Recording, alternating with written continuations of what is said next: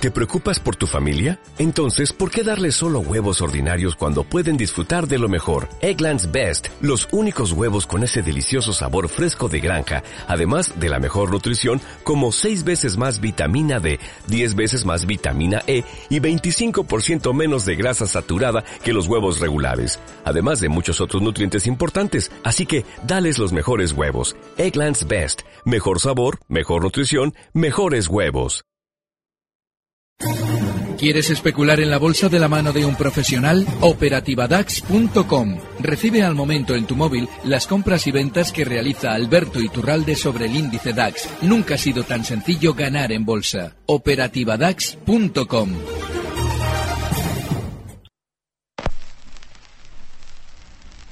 Hey, get rhythm. You get blues. Hey, get rhythm. When you get the blues, without a jumpy rhythm, make you feel so fine. Shake all your troubles off your worried mind. Get rhythm. When you get the blues, that shoe shine boy never get low down. He got the dirtiest job in town. Bending over at the people's feet on a windy corner of a dirty street. Asking why he shine my shoes, how we keep getting the blues. Grinned and raised his little head, Papa shoe shine rag, and then he said, get rhythm. Get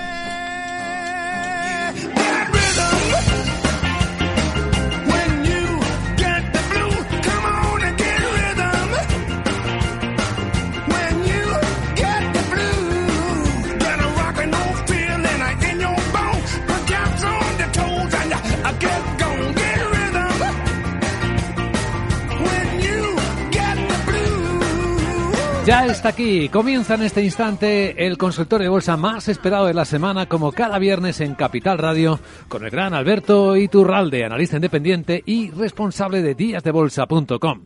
Querido Alberto, muy buenos días. Muy buenos días. Tengo un documento sonoro Tienes un documento. Para pero ti, fíjate, vamos a hacer una cosa. Antes de tu documento sonoro, que vamos a dar las gracias de nuevo a todos los asistentes a la charla que dimos el pasado martes en Bilbao. me parece Qué bien. maravilla. Me parece muy bien. Sobre todo a los que os tomasteis más esfuerzo, porque alguna vez tenéis que andar un poquito desplazándos. Muchísimas gracias a todos y, y, lógicamente a GES Consul, a Dunas Capital, a BMO Asset Management y a Arquia Profin y a Cristina de Arquia Profin, que siempre le digo que le voy a saludar. Un besazo enorme, muchísimas gracias. Y ahora sí, ahora vamos con ese documento. Eh, sí, yo también me sumo al agradecimiento, eh, porque estuvo fenomenal eh, tu intervención en Bilbao, que pueden escuchar nuestros oyentes en podcast. Eh, no es apta para todos los públicos, ¿eh? ¿Tenemos vídeo? Eh, tenemos vídeo. de... eh, que tenemos muy- algo de vídeo también y tenemos el podcast. Tela marinera, ¿eh? Lo que Tela- contamos allí. Yo aviso que no es para todos los públicos, ¿eh? Sí, O sea, sí, no sí. es apta para todos los públicos, porque lo que Alberto Iturralde enseñó este martes son de esas cosas que a uno le dejan más que pensativo en cómo funcionan los mercados financieros. Bueno, lo prometido, documento sonoro, protagonista de hace apenas unas horas, el presidente de Telefónica, Álvarez Pallete. Es decir, si me pongo a explicártelo, tú mismo te pones morado a comprar acciones de Telefónica. ¿Sabes? Te lo decía a ti, Alberto. Oh, sí, me lo decía a mí. Estaba pensando en mí cuando lo dijo. Bueno, antes de nada, eh, felicitar a Marta Vilar por el documento que ha obtenido, porque es una maravilla. Y hay algo importantísimo para todos los oyentes. Les voy a dar un criterio general. No les voy a dar un análisis concreto de valores. Yo recuerden que para mí lo importante no es que nos escuchen, o sea, hombre, que nos escuchen es muy importante, pero no es que hagan lo que decimos o no hagan lo que decimos, sino que ustedes tengan el criterio de entender por qué hay que actuar de una manera o de otra. Ustedes, cuando se encuentren al presidente de una compañía, poniendo en el foco de atención el título, valor, el valor de la compañía, desconfíen siempre. Yo ponía el ejemplo el martes pasado en Bilbao, en, la charla que dimos en el Museo Marítimo, eh, ponía el ejemplo de eh, Amancio Ortega, por ejemplo, en el caso de Inditex, que es una empresa cuya actividad principal pública es la de, lógicamente, la producción de confección de prendas, tal, lógicamente tiene un entramado increíble de distribución, vale, pero su eh, actividad principal es esa. Y ustedes no verán a Amancio Ortega aparecer en medios para intentar ven- vendernos las bonanzas del valor.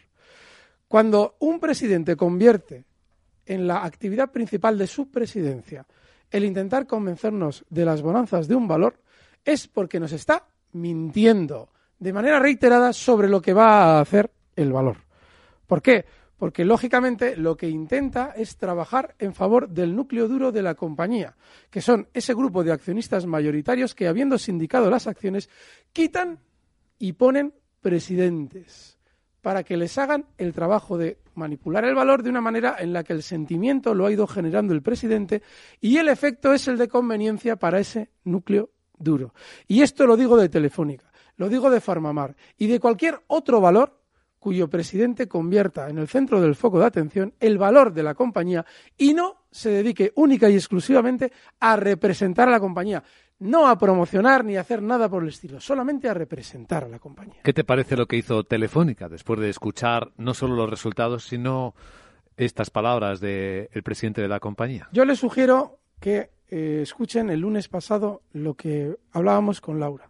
Ese comentario mío eh, obtuvo críticas, porque claro, lógicamente Telefónica va a subir más, según lo que todo el mundo pensaba. Yo el lunes explicaba que Telefónica tenía para un 2% más, fiable, y estamos hablando de que Telefónica cotizaba en aquel momento al cierre en 6,39, 6,38 concretamente. Y a partir de ahí muchísimo cuidado. Y ya hacíamos la broma, digo, no le va a dar tiempo a Payet a aparecer. Pues sí le ha dado tiempo a aparecer. ¿Por qué? Porque ha subido ese 2% y a mí me decían, joder, lo ves que para saber eso, ya, pero te estoy diciendo que un 2% de subida lo tienes seguro y que luego lo más normal es que el valor recorte. Bueno, pues ha subido ese 2% y el batacazo que se ha dado después desde la zona 6,56 eh, ha sido en dos sesiones del 6,40%. Tengan mucho cuidado, lo digo más que nada porque Telefónica, y si quieres, es que nos daría para un especial, pero como tenemos preguntas de los oyentes, voy a ser, intentar ser breve en esto. En el ADN de Telefónica no está el competir. Cualquier empresa española tiene en su ADN el competir. De hecho, no le queda más remedio que competir. En el ADN de Telefónica, aunque en teoría no le quedaría más remedio que competir, no está el competir. ¿Por qué? Porque fue la empresa del gobierno en su época, porque era, lo tenía todo de manera monopolística, las redes, los servicios, y de repente un día se liberalizó el mercado de las telecomunicaciones y Telefónica no tenía en su ADN el competir estaba la acción del Estado, dentro de la acción había una parte importante del gobierno que podía decidir sobre la compañía, pero Telefónica, que nunca nació para competir, se tuvo que ver en las de competir. Y a eso obedece el hecho de que desde los años 90 el valor, una vez que marcó unos máximos en aquel desbarajuste total de las telecos en el 2000, ya no ha vuelto a levantar cabeza. Porque en su ADN, voy a marcar en el gráfico, por cierto, en YouTube lo tienen ustedes, esto, esto es para verlo, estas cosas hay que verlas en YouTube luego. Sí. Eh, en su ADN no está en el competir porque en el año 2000 ya finaliza todo el proceso de liberalización de las comunicaciones en España, marca Telefónica sus máximos históricos y desde entonces quien eh, invirtió un euro en Telefónica ahora tiene 60 céntimos y gracias. Estamos hablando de que la caída acumulada es del 44%. Sí, casi la mitad de, se ha quedado. Eso es. Entonces, eh, cuando en una compañía ya han cambiado a un presidente que en un momento determinado sabía diferenciar entre un teléfono y un zapato, pues lógicamente han puesto a un financiero al que hay que tener cuidado cuando le llaman, a ver con qué contesta. Pues señores, ustedes no están en un valor que tenga perspectiva de subir a largo plazo. Yo, desde luego, no estaría en Telefónica y sí anotaría muy bien esas declaraciones del señor Payet. Bueno, creo que bien respondida a las personas que querían conocer la opinión de Alberto Iturralde sobre Telefónica. Hay varias consultas, por lo tanto, concentradas en esta extraordinaria explicación. Hay otro hecho muy relevante que ha ocurrido en las últimas horas en el mercado americano, del que hablaremos también, pero bueno, tenemos esperando al teléfono a Javier en Bilbao. Hola Javier, buenos días. Hola, buenos días. Adelante. Bien, vamos a ver. Bueno, ante todo, eh, felicidades por el programa y, bueno, pues eh, a nuestro analista de hoy. Eh, ¿Qué, voz más bonita tiene usted? ¿Tiene usted voz de radio? ¿Perdón? Que tiene usted voz de radio. Bueno, no trabajo ahí, pero bueno, tampoco estaría mal. Bien, bueno, vamos a ver, la pregunta es la siguiente, no es sobre ningún valor, sino sobre, digamos, el IBEX, el gráfico diario, de cómo, bueno, pues es muy curioso que después de la caída que tuvimos el 15 de agosto del 19, donde el IBEX acabó en 8.500 prácticamente, bueno, pues parece ser que luego las subidas, pues bueno, pues ha sido mm, verdaderamente casi como de patrón. Me explico. Eh, subió el IBEX pues prácticamente hasta los 9.300 y luego tuvo una caída hasta exactamente el día 3 de octubre. Y recordemos esa fecha, día 3. Bien, después del día 3 tuvo una subida para luego volver a caer y lógicamente también hubo que volver a comprar otro día tres, dos meses posteriores a esta fecha. Bueno, volvió a subir hasta los eh, 9.700 prácticamente y volvió a caer. ¿Y cuándo tuvimos que volver a comprar? Otra vez el día 3, otra vez. Mira qué patrón más bonito. Pero bueno, pero bueno, pero bueno. Lo estoy Bueno, marcando en el gráfico mientras usted lo está comentando. Parece ser que, bueno, pues o aquí se han puesto de acuerdo cuatro amigos o, no sé, es muy curioso que el IBEX esté haciendo un patrón que se va dando ya día 3, día 3, día 3, con dos meses de diferencia y que, bueno, pues ahora el, la próxima fecha, día 3, posterior a este, que digo, al 3 de febrero, viene a ser justamente el viernes de las elecciones vascas, o sea, elecciones aquí en País Vasco y gallegas. Entonces, ahí es donde yo tengo trazado también un canal alcista y parece ser que, bueno, a ver si eh, por lo menos estaremos al tanto si el IBEX en ese, eh, vamos a ese día, en ese día se coloca en los 9.650 más o menos y a ver qué es lo que quiere hacer.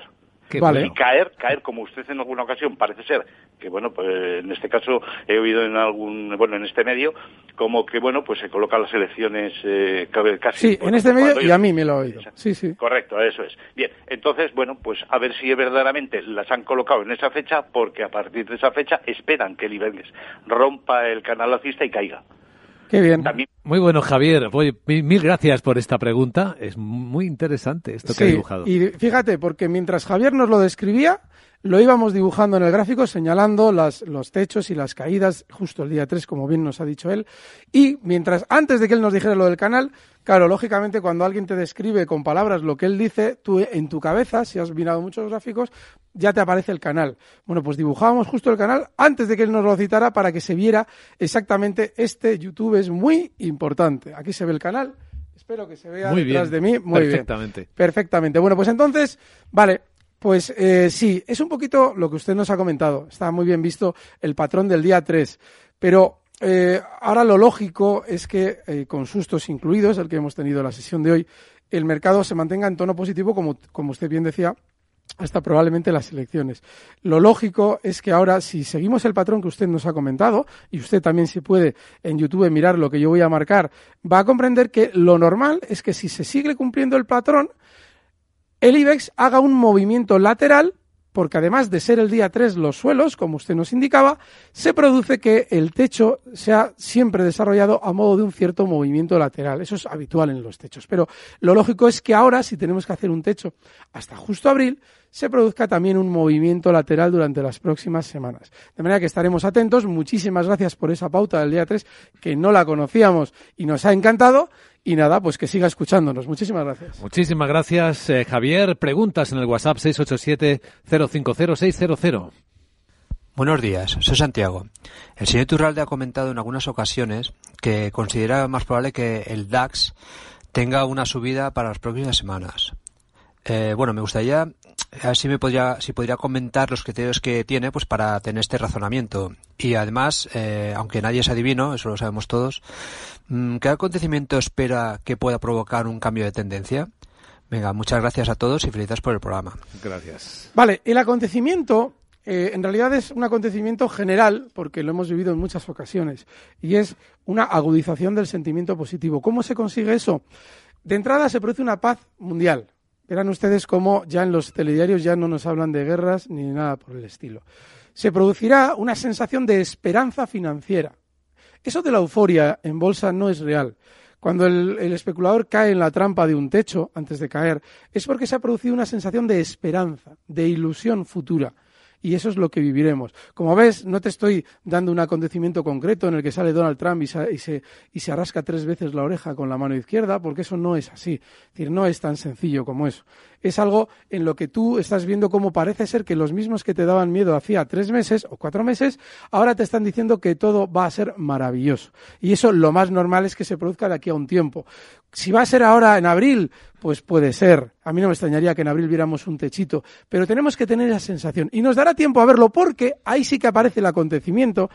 Un día veremos que el mercado cae y nadie nos explica por qué. Después de haber vivido esa época de bonanza durante unas semanas, el mercado un día se da un batacazo fuerte y nadie nos dice por qué. Esa será, ese será el pistoletazo de salida de seguramente más caídas. ¿Y por qué veo lo del DAX? Pues porque efectivamente vamos caminito de esa sensación. Todavía no se ha producido, lo normal es que se vaya produciendo. Vamos con otra consulta que escuchamos. Buenos días, Luis Vicente y Alberto Iturralde. Mi pregunta es sobre Milán, la farmacéutica, que cotizan en el Nasdaq. Para ver cómo la ve para entrar. Creo que ha hecho ya un cambio de tendencia y sé que es un valor Nasdaq, o sea que me tengo que... tengo que hacer una Perdona, entrada perdona. pequeña, de capital. Esto es, es un Eh, es WhatsApp. que es un WhatsApp, sí. Vale, pues Milán, no, no, no me aparece absolutamente nada. Si nos dice el ticker, es lo que les decimos. Eh, yo tampoco la encuentro, Claro. o sea que lo sentimos muchísimo. Mm. Tiene que darnos el, el RIC o el ticker para Claro. que podamos localizar a qué se refiere. Así que escuchamos otra. Y si no... Buenos algún- días, Sí. soy Edu de Valencia y mi pregunta para Alberto es sobre el valor Grifols. Que me diga cómo lo ve y dónde ve que tiene su primer soporte y próxima resistencia. Muchas gracias y enhorabuena por el programa. Vale, otro de los valores alcistas.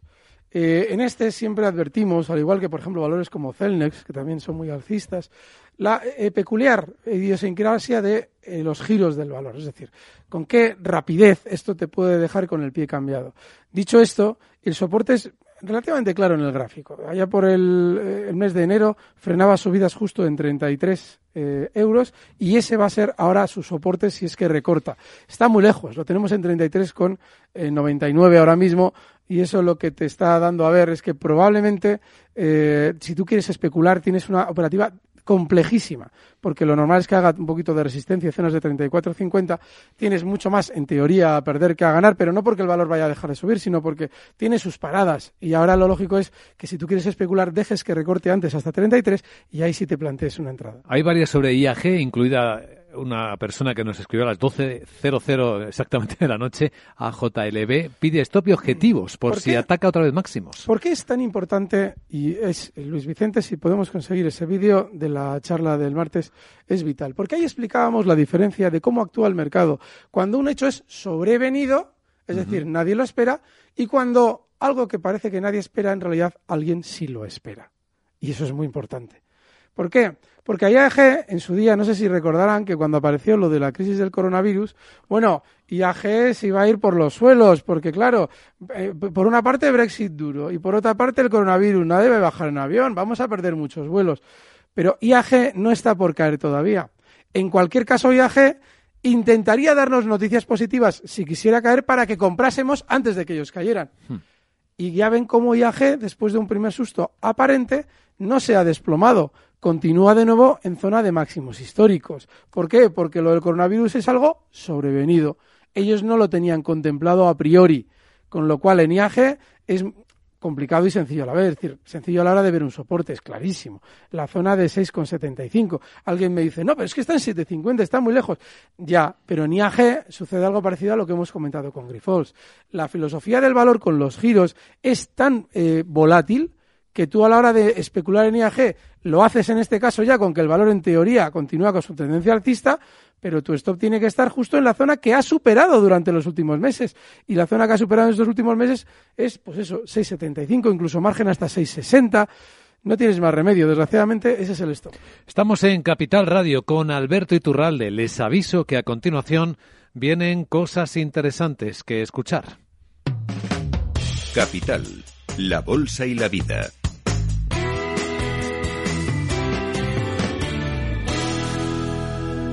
Luis Vicente Muñoz.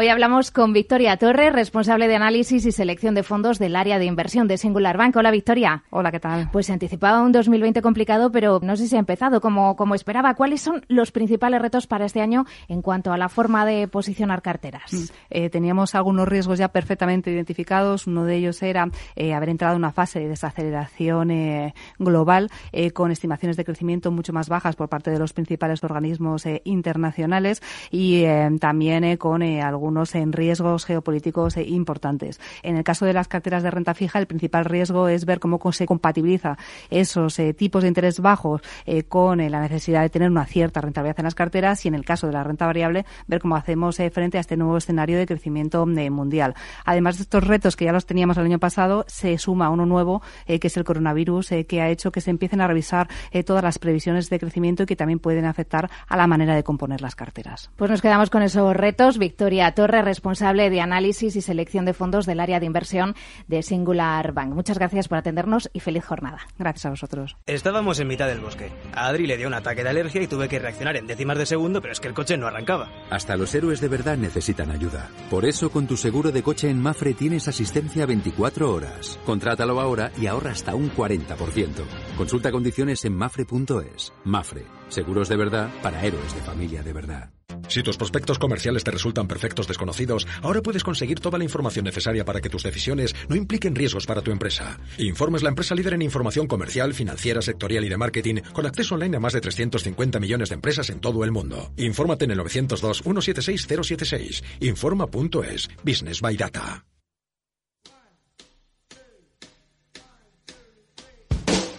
Capital, la Bolsa y la Vida, con Luis Vicente Muñoz. Y con Alberto Iturralde seguimos aquí en directo en Capital Radio. Hay un asunto extraordinario que ha ocurrido en las últimas horas en el mercado americano. El Dow Jones, en apenas dos minutos en la sesión de anoche, perdió 388 puntos. Luego fue recuperando una parte. ¿Has visto este movimiento? ¿Qué te, qué te sugiere que está, puede haber pasado ahí? Por desgracia no lo vi. No, estaba otras cosas. Pero además te agradezco mucho que lo hayas eh, comentado. Eh, en movimientos en bolsa, todos los movimientos en bolsa tienen un componente de, manipulación extraordinario. Es que nadie se lo está explicando. Dicen que si había rumores de que el coronavirus estaba por Pekín, que en Corea del Sur se disparaba. O sea, no había una razón. Bueno, eh, eso también lo hemos comentado, que ahora cada vez que sucede algo en el mercado nos van a contar qué es el coronavirus. Bueno, lo importante, y lo estamos reflejando ya en la pantalla, cómo ha sido ese movimiento, lo importante es comprender que eh, en este tipo de movimientos, habiendo como hay siempre algo detrás, el de algún modo intentar saberlo y el intentar actuar luego en consecuencia con lo que teóricamente sabemos que ha sucedido en ese movimiento es tremendamente engañoso. Es que como te escuché el martes, empecé a pensar. "Ah, ¿Hay algo que el mercado puede estar adelantando que no vemos Eres aún? malo, a veces eres malo. Sí, puede ser, puede ser, pero eh, la caída tiene que ser de una verticalidad mayor. Qué Oye, Luis Vicente, qué importante es lo que comentábamos el otro día. ¿eh? Y es, es tan, tan, tan duro que no lo voy a volver a contar. Así es que ustedes tienen que acudir a que ese verlo. archivo sonoro y gráfico. a poder ser. Bueno, pues escuchemos la siguiente pregunta en el WhatsApp. Hola, buenos días. Soy Eduardo de Madrid. Enhorabuena por el programa y muchas gracias por dejarnos participar. Quería hacer una pregunta Alberto. Eh, es por Monster del mercado americano. La- el ticker es MNST y creo que puede estar en, haber roto resistencias tres máximos históricos y tienen un recorrido al alza primero hasta 74 y luego hasta 78. Muchas gracias. Este es el que fabrica las famosas bebidas energéticas, ¿no? Las Monster, Sí. creo. Hay algo muy importante sobre este valor. Primero, y lo explicamos siempre hasta el punto de ser reiterativos, es un valor Nasdaq. Ya con eso tú ya te tienes que echar a temblar. Y de lo que habías pensado meter en este valor, o ya tengas en el valor, te tiene que quedar la mitad. Recuerden ustedes yo la cantinela de los últimos años con Repsol y su movimiento bajista. Repsol tiene una volatilidad menor. Luego ahí sí se pueden abrir cortos hasta el punto de que yo, por ejemplo, hace unos días decía que cerraba la mitad y sigo corto. Un valor Nasdaq no es así. Y es muy importante tenerlo en cuenta, porque a la hora de los giros, y voy a poner en pantalla, voy a resaltar un giro de este valor de los normalitos. ¿Eh? Fíjense ustedes. Cada vez que alguien vaya a especular en Monster, que se abra este YouTube, que vamos a colgar, va a colgar los chicos de Capital Radio en Internet, y que vean giros que tienen los valores Nasdaq, con qué velocidad se producen. Dicho esto, porque esto te deja temblando si te estás dentro del valor. Efectivamente, ahora vamos a lo que nos decía el oyente. Muy bien, como bien has comentado, yo este valor lo he comentado estos días también porque no se ha sido él quien nos ha preguntado, pero ha salido. Vale, en la zona de resistencia no es los máximos históricos que tú citas, que efectivamente lo son, esos son los máximos históricos, pero no es esa la resistencia, porque te ha dejado claramente, viendo lo que ha sucedido después de marcar en su día esos máximos históricos, te ha dejado claramente en el gráfico la pauta de que hay otra resistencia por debajo mucho más importante. Esto gráficamente es importantísimo. Qué bonito es el archivo de YouTube de hoy. Entonces, Ahora, como tiene baja volatilidad, lo que hemos comentado antes con respecto a otros valores, también en máximos históricos, ustedes se pueden plantear una compra. El stop tiene que estar en 66. Y a la hora de plantearse el objetivo alcista, hay que duplicar el movimiento lateral que más entidad tenga en el gráfico. Y ese movimiento lateral proyecta el precio hasta niveles de 77 dólares, que es una zona que él nos estaba marcando también. Muy bien visto. Muy bonito el gráfico. Cerró efectivamente en precio de cierre máximo histórico 70,40 anoche. Eh, Otra pregunta. Hola, muy buenas. Eh, quería preguntarle al analista sobre Tecnogin. Me gustaría saber qué le parece y si ve un buen punto de entrada en torno a los 10.75, 10.90 y que me recomendase alguna compañía farmacéutica. Venga, muchas gracias. Un saludo. Un saludo. ¿Tecnogym? Sí, Tecnogym, yo creo que son de las máquinas estas de gimnasios, eh, pero tiene un ticker, como todos. Y Eh, eso es muy importante que nos lo den. Mira, apareció. Sí, le- Es mercado italiano, sí, sí, es mercado. Lo tenemos, sí. Esto de los gimnasios. 1109. Bueno, eh, está, lle- está recortando hasta una zona de resistencia, de perdón, de so- sí, que fue resistencia su día, ahora es soporte. ¿Por qué hay que tener cuidado con este valor? Cuando un valor ha marcado máximos históricos de una manera sucesiva y después de esos máximos históricos ha realizado recortes de la entidad del que figura en el gráfico, es que a la hora de analizar un valor, aparte de toda esa magia que nos cuentan del análisis técnico, que no es magia, todo, eso es una milonga, lo de parece que es magia lo que sucede en los gráficos, no, no, ni, ni razones áureas ni nada del estilo.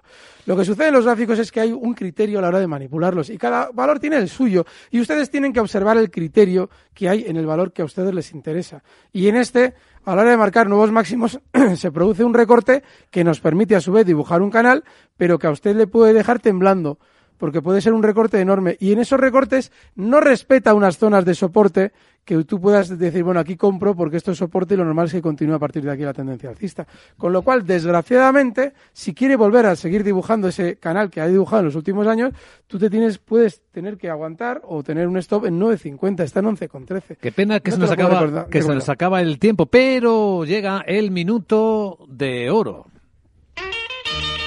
A ver, ¿cuál es la elección para este viernes, Alberto? Mira, yo tengo siempre la línea en mis ojos de los últimos meses ha sido Endesa.